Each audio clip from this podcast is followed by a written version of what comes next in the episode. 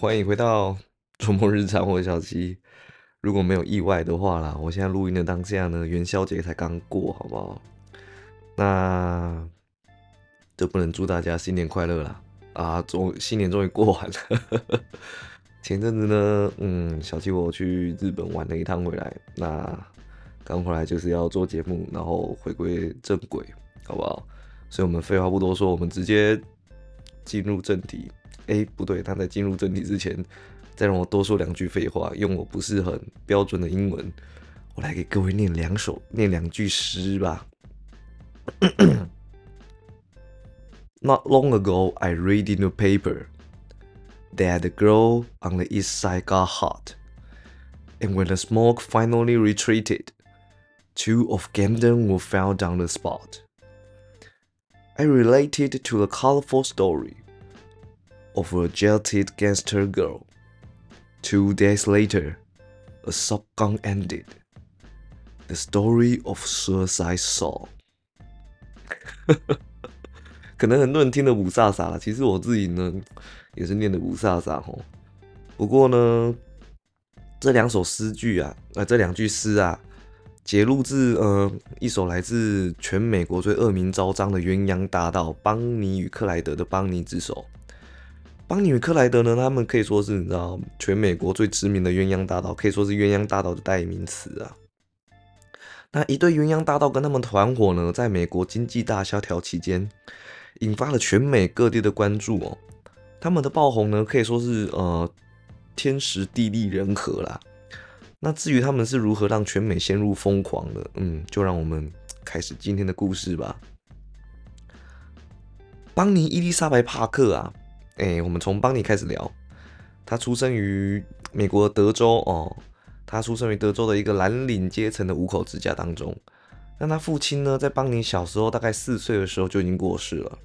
母亲呢，带着一家四口投靠了娘家，那依靠裁缝为生。青少年时期的邦尼啊，其实是个文青少女哦。她在学校，她喜欢呃阅读写作。虽然不确定邦尼的在校成绩如何啊。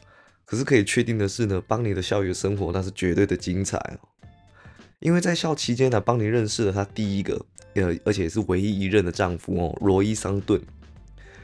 在一九二六年的九月二十五号那天是个星期六，丙寅年，哎，冲珠，宜开光采纳动土上梁立储，最重要的呢是宜嫁娶，好不好？可以说是呢是个大好日子啊。可能算准的农历是个大好日子啊，邦尼与罗伊迫不及待的呢，就从高中辍学了哦，火急火燎的就马上结了婚啊。这一天呢，距离邦尼十六岁的生日还有六天呢。可惜呢，两人的婚姻并不美满哦。由于桑顿先生呢，时不时的就往返监狱跟民间呢，那身份呢，也在受刑人跟平民之间来回横跳啊。邦尼呢，也许是受不了罗伊的这种浪荡。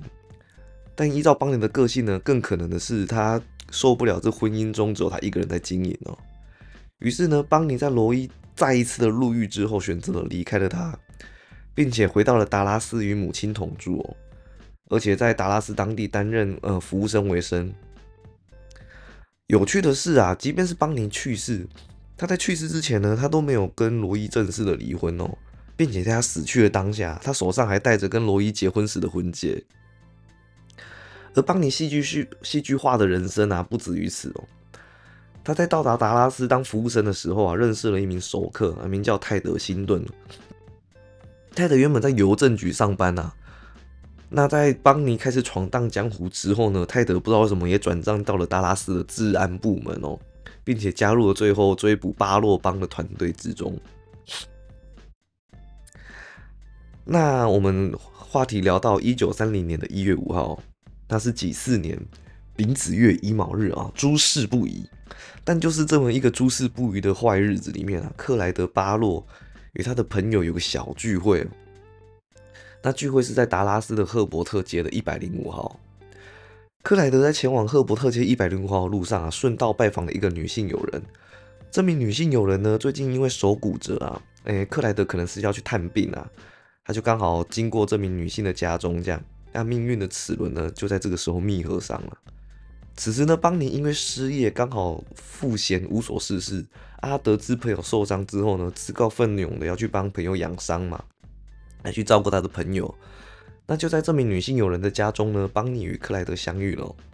两个人可以说是天雷勾动地火，一发不可收拾啊！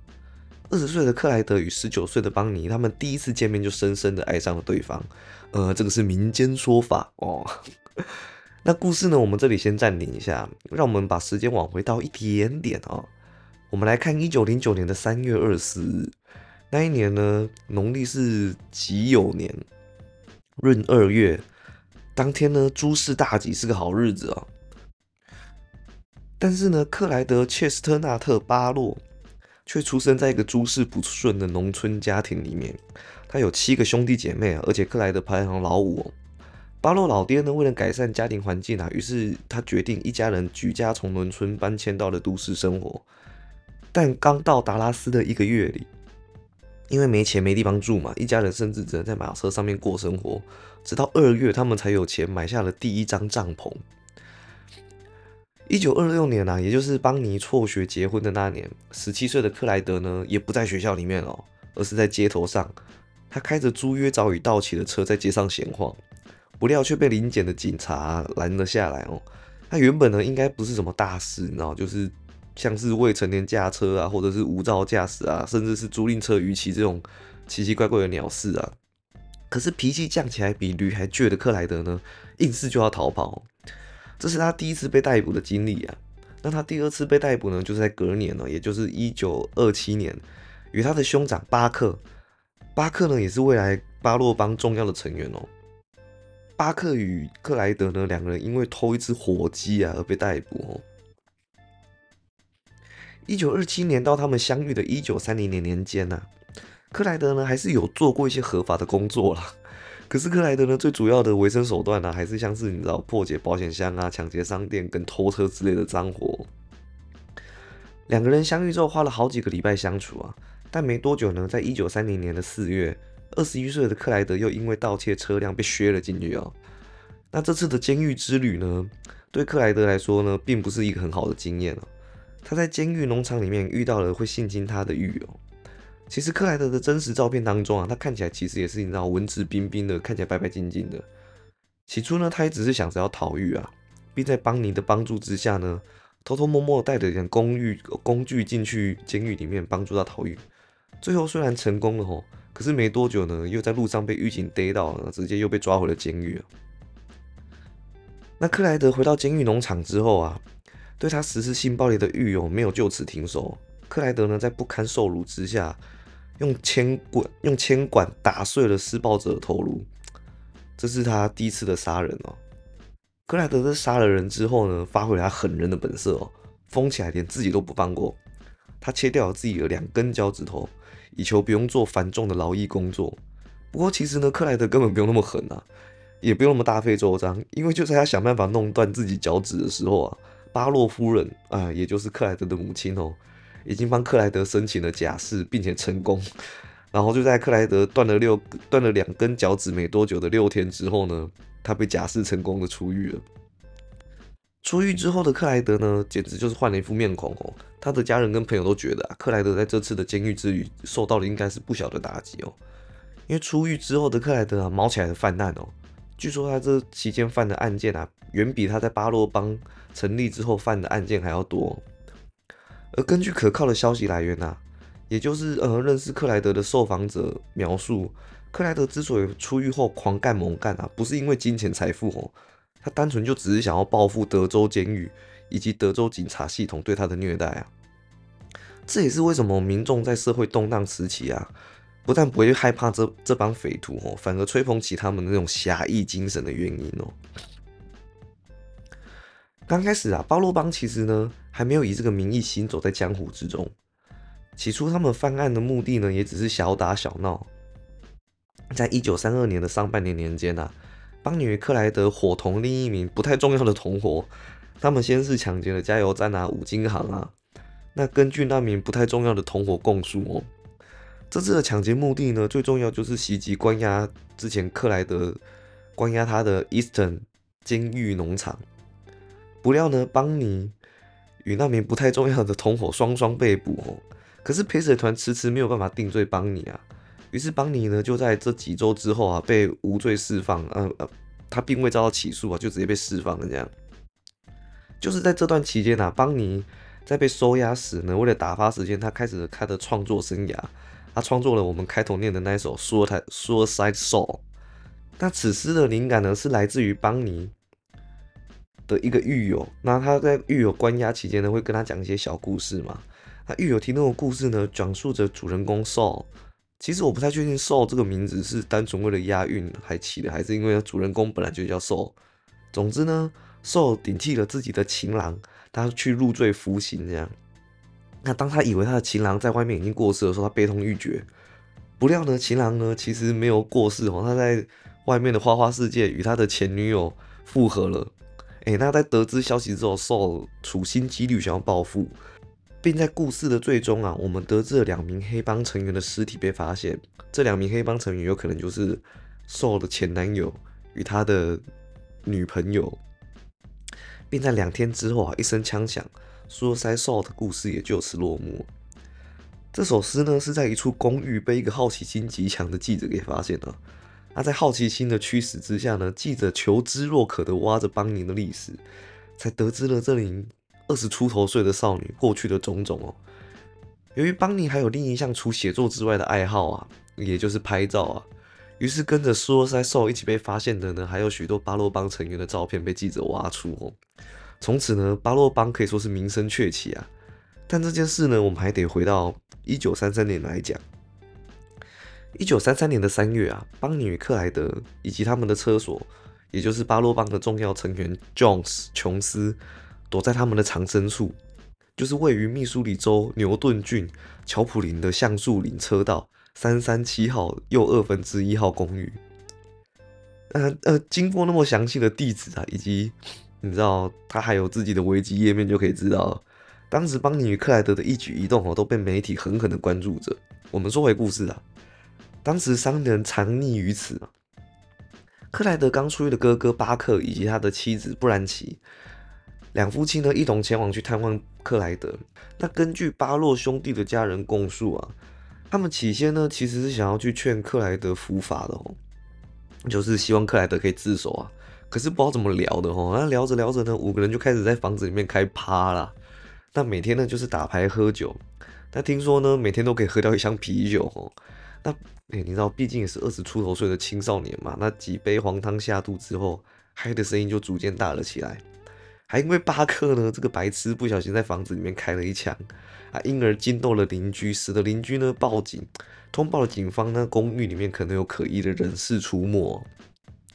于是呢，在一九三三年的四月十三号啊，警方在橡树岭车道的公寓前呢，出动了两台警车的大批警力，将公寓团团包围住。当时公寓呢，只剩下巴洛兄弟党以及琼斯三个男人啊。那邦宁跟布兰奇他们早就已经上街了。巴洛兄弟呢，看到警察在在公寓外面啊，以两辆警车，哎，其实就是五个人的警力重重围住啊。他们将公寓挤围得水泄不通哦，那心里一着急呢，便率领便率先开枪射击警方啊。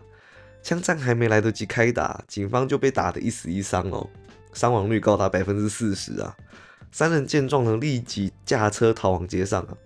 那途中呢，一名巡逻的公路警察见到三人呢，那个阵势啊，那就马上躲到树树树木后面啊。啊，不料呢。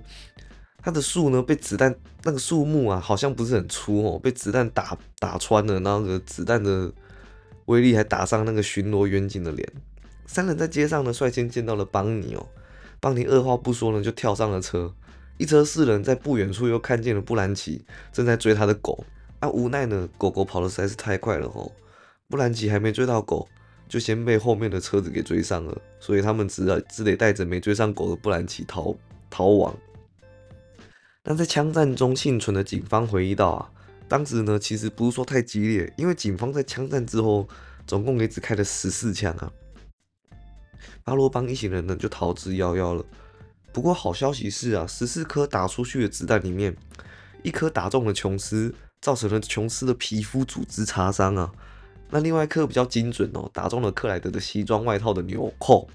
哎，造成了克莱德呢从此那件单排扣的西装都没有办法好好的扣了。那最后一颗呢，那更是赚了哦。他先是打中墙壁，那跳弹反弹呢，直接打到了巴克的脸颊，那造成了巴克脸颊擦伤，可以说是啊，一颗子弹啊就打个两伤物，就打伤了两颗物件这样的。巴洛邦一行人呢逃亡的太匆忙了吼，使得他们将大部分的财物呢都留在了公寓之中，其中包含了一堆武器呀，然后邦尼的手写诗，哎，就是我们刚才前面提到的苏尔塞手。以及邦尼使用的一台相机，还有几卷没有冲洗的底片。那还有一份呢，巴克在三个月、三个礼拜之前啊，从监狱假释出来的文件哦。警方跟记者将底片冲洗出来之后啊，发现巴洛邦他们是一群十分喜欢摆 pose 拍照的青少年了。呃，前面说过了嘛，邦尼他很喜欢拍照，他给巴洛邦的成员以及自己跟情郎啊克莱德拍了不少的照片哦。大家有拿着枪的啦，开着车的啦，还有那种拿着枪莫名其妙护指的帅气 pose 哦。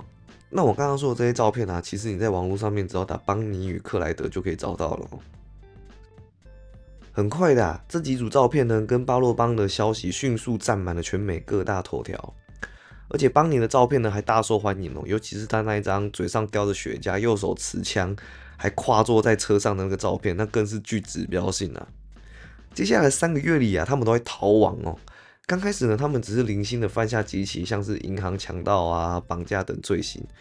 那由于抢的人都是银行，以他们虽然呢会将人质绑绑架到远离他们家乡很远的地方，把他们丢包，可是他们这期间呢几乎没有伤害到任何人质哦。有时呢，甚至还会留下一点现金，让人质可以平安回家。啊，在媒体的大肆报道之下呢。美国人民起初是对这一帮亡命之徒有了不少的好感哦，可是到了最后啊，巴洛邦更多的暴力与残忍的杀害警方以及平民，因为他们开始抢劫、强盗以及毫不犹豫的开枪，这使他们原本还可以的形象渐渐的呢遭到一些美国异议人士的唾弃。这样，但在媒体的大肆报道之下，以及巴洛邦每个人的照片呢都被传得满城风雨哦，这其实对逃亡中的亡命之徒不是一件什么好事啊。布兰奇在落网之后还大肆抱怨过，因为媒体的炒作啊，使他们在逃亡期间无法好好的住宿旅馆。那即便到了偏僻的乡下地方啊，村民只要看过报纸就可以认出巴洛邦的成员。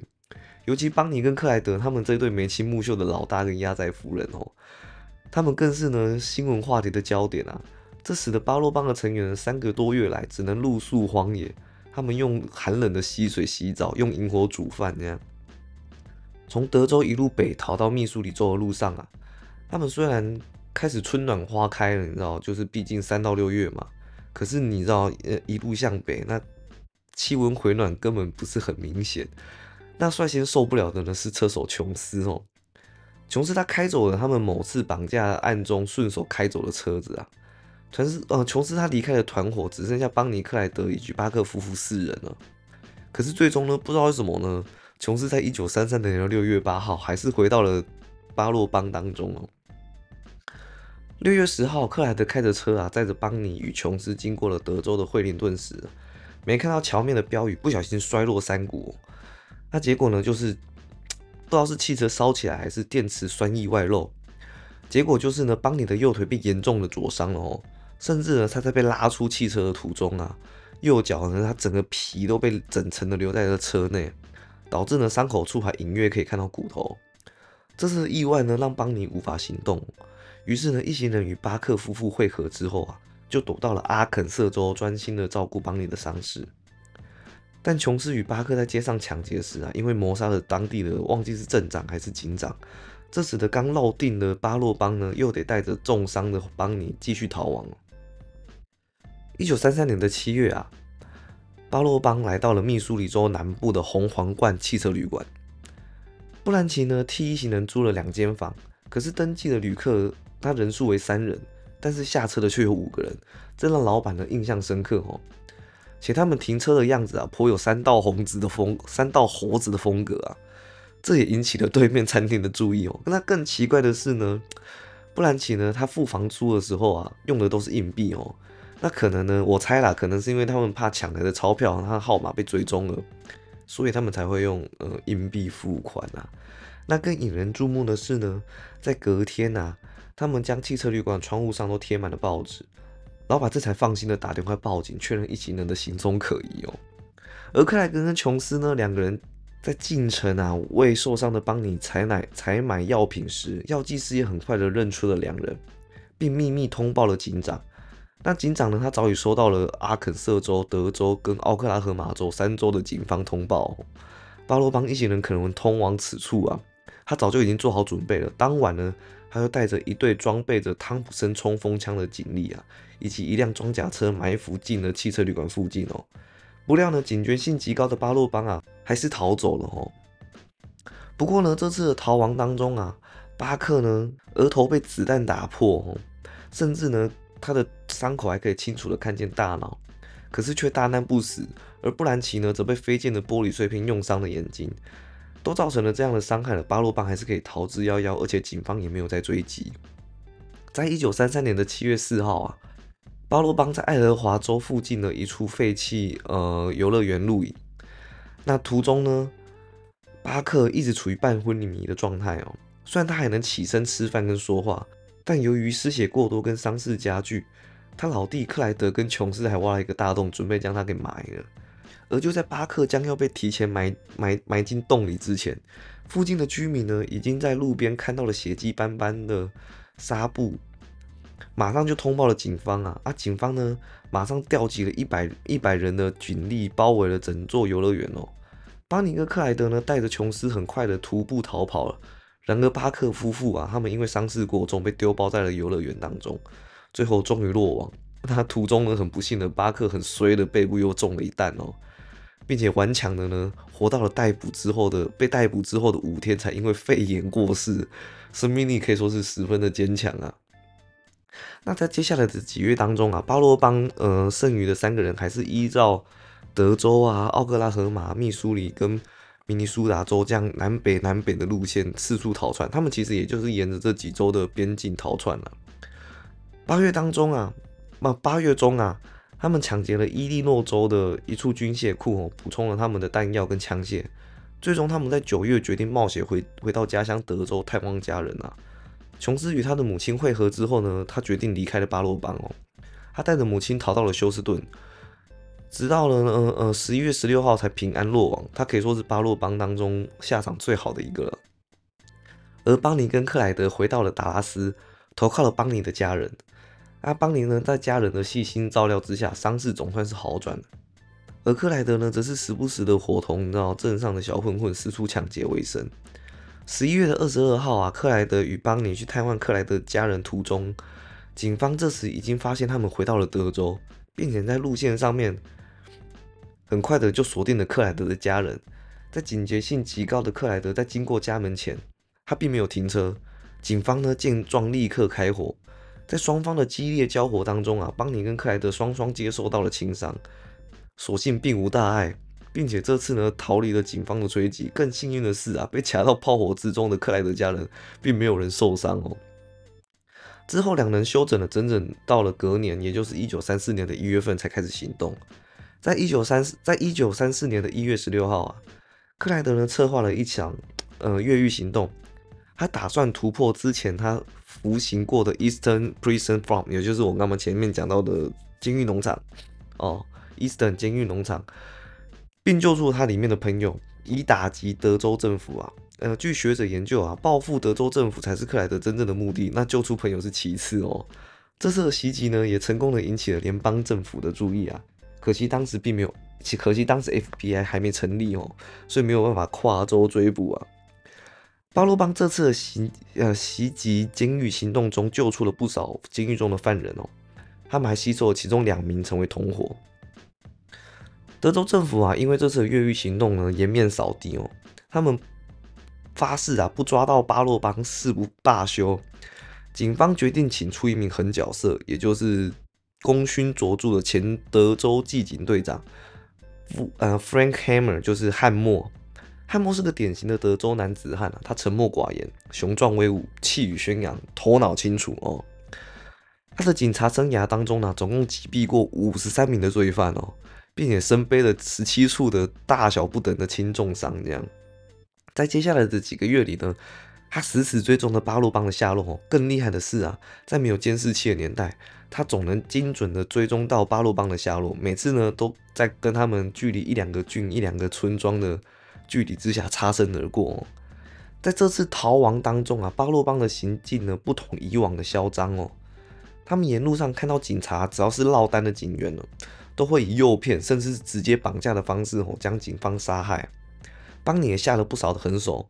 这个事件啊，这些事件被传得沸沸扬扬的。很快呢，警方就寄出了当时的一千美金悬赏，也就是相当于现在的应该是两万两千多美金吧，大概就是七十万台币的悬赏金哦。而整起疯狂大逃杀呢，很快的呢就要接近尾声了哦。到一九三四年的五月二十三日，那天是个星期三，警方早在前两天呢就召集了大队人马。并在巴洛邦成员例行探望家人的路上埋伏了两天之久。正当他们想要放弃之时啊，他们看到远处疾驰来了一辆福特 V 八。警员呢定睛一瞧，那正是情报中克莱德所开的车辆啊。他停在了一处小树丛当中，与巴洛邦的成员交谈。当克莱德跟邦尼还来不及下车之时啊，一辆载着六名远警的车子呢，他便追赶了上去哦。并在行驶的途中啊，开枪扫射，可能呢，就是因为第一枪就打中了克莱德的头部啊，所以导致呢，克莱德福特 V 八来不及行驶啊，就这样呢，福特 V 八被一番扫射。听说啊，当时那个火力之凶猛，还差点将那个福特 V 八给打翻了过去啊。警方声称呢，总共开了一百三十多发的子弹啊，那种扫射疯狂的程度呢，在场的远景有不少都短暂的失聪了好几个小时哦。不过根据照片上的统计啊，其实车辆上面总共才才才有了一百一十二个弹孔而已。那大约呢有四分之一都打在邦尼与克莱德身上啊。邦尼呢最惨，他身中了二十六枪，而克莱德呢身中十七枪。那中枪处包含了头部以及身体各处大大小小的致命伤。就这样，克莱德跟邦尼的逃亡呢总算是告了一个段落了。那这对亡亡命鸳鸯引起的疯狂其实还没结束哦。就在听到警方扫射过后没多久啊，附近的居民呢不怕死的闻风而来哦，居民们蜂拥而上啊，将克莱德跟邦尼的车子呢包围的是水泄不通哦。他们试图的呢要从刚过世的邦尼跟克莱德身上拿点纪念品回家，像是呢呃邦尼的裙角啊、克莱德的领带啊，甚至是衣服的碎片啊，乃至于你知道指甲、头发、牙齿啊，都差点被那种疯狂的民众给给拔掉这样。那几天之后啊，邦尼的葬礼呢，先于克莱德举行哦。原本啊，在邦尼的日记当中，他是希望他死了也想要跟克莱德葬在一起。可惜呢，事与愿违啊，帕克夫人，哎，也就是邦尼的母亲呢，她坚决反对哦。这才让邦尼的遗体呢回到了达拉斯。那据说啊，在当呃在葬礼的当天啊，媒体啊、鲜花啊，以及各地的粉丝从全美蜂拥而至哦，是将葬礼呢堵的是水泄不通啊。听说啦，好像是估计大概会有一万人上下，不过这我不知道。这种疯狂呢，也延续到了克莱德的葬礼当天哦。克莱德的葬礼就没那么疯狂，可是也还是一样很可怕，就是大概有两千多名的粉丝参加了他的葬礼。那至今呢，我们都还可以在达拉斯找到邦尼跟克莱德以及巴克的坟墓。不过呢，他们两个被分隔，呃，分葬在不同的地方啊，这样子。那据说，据说，二零一八年啊，邦尼的子女还曾经要求呢，就是希望你知道，将他们两个再合葬在一起。不过我不知道这是噱头还是什么。总之呢，这就是故事的来龙去脉啊。不过这故事啊，我觉得还记得还有一个蛮有趣的小插曲，就是因为那时候的呃保险制度还不是很完善，所以邦尼跟克莱德的家人呢，甚至还拿到了保险公司的理赔哦。但听说呢，就是因为这件事情、这个事件之后啊，就是保险公司呢还决定说，哎，我们不要理赔，你知道，就是犯人的一些呃，他们在犯案当犯案期间所受的伤害这样子。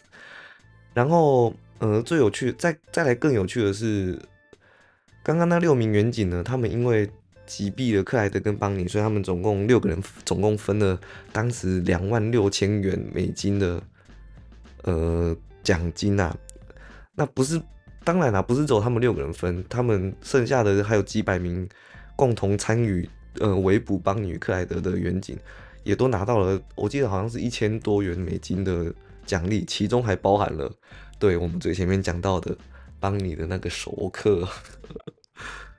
总之呢，这就是邦尼与克莱德的轰轰烈烈的逃亡的故事啊。那他们的故事呢，其实不仅限于此哦，我们还可以可以在一部老电影叫做《我俩没有明天》看到他们被改编的比较有趣的故事。他们其中呢，还将克莱德描写成一个年纪轻轻就阳痿的一个二十岁的青年，但他在犯罪当中找到了激情，又可以重新勃起，这样。那当然不止这些啊，像是《末路狂花》啊，还有一些然后美国的公路犯罪片，都还不多多少少对此此事件呢有一些或多或少的致敬吧。总之呢，就是一个这么有趣，然后这么标志性，经过天时地利人和，因为当时呃美国经济大萧条，然后他们都多抢一些，很多数都是抢一些银行啊，就让美国人觉得哦，他们替我们出了一口恶气。甚至呢，有些媒体还将克莱德冠上了现代罗宾汉的称号啊。不过他们只有劫富，他们不见得有济贫，你知道？也许呢，他们所谓的济贫就是你知道，他们在释放人质的时候会多多少少给他们一些零用钱。但那一直是他们犯罪前期的事情了。那犯罪后期，他们也就是一样，可能杀红了眼吧，就是各种凶残的乱杀平民跟警察。总之呢，这就是邦女克莱德的故事啦。好啦，那。时间不早了，就这样吧。希望各位会喜欢这个故事。我小七，我们下次见，拜拜。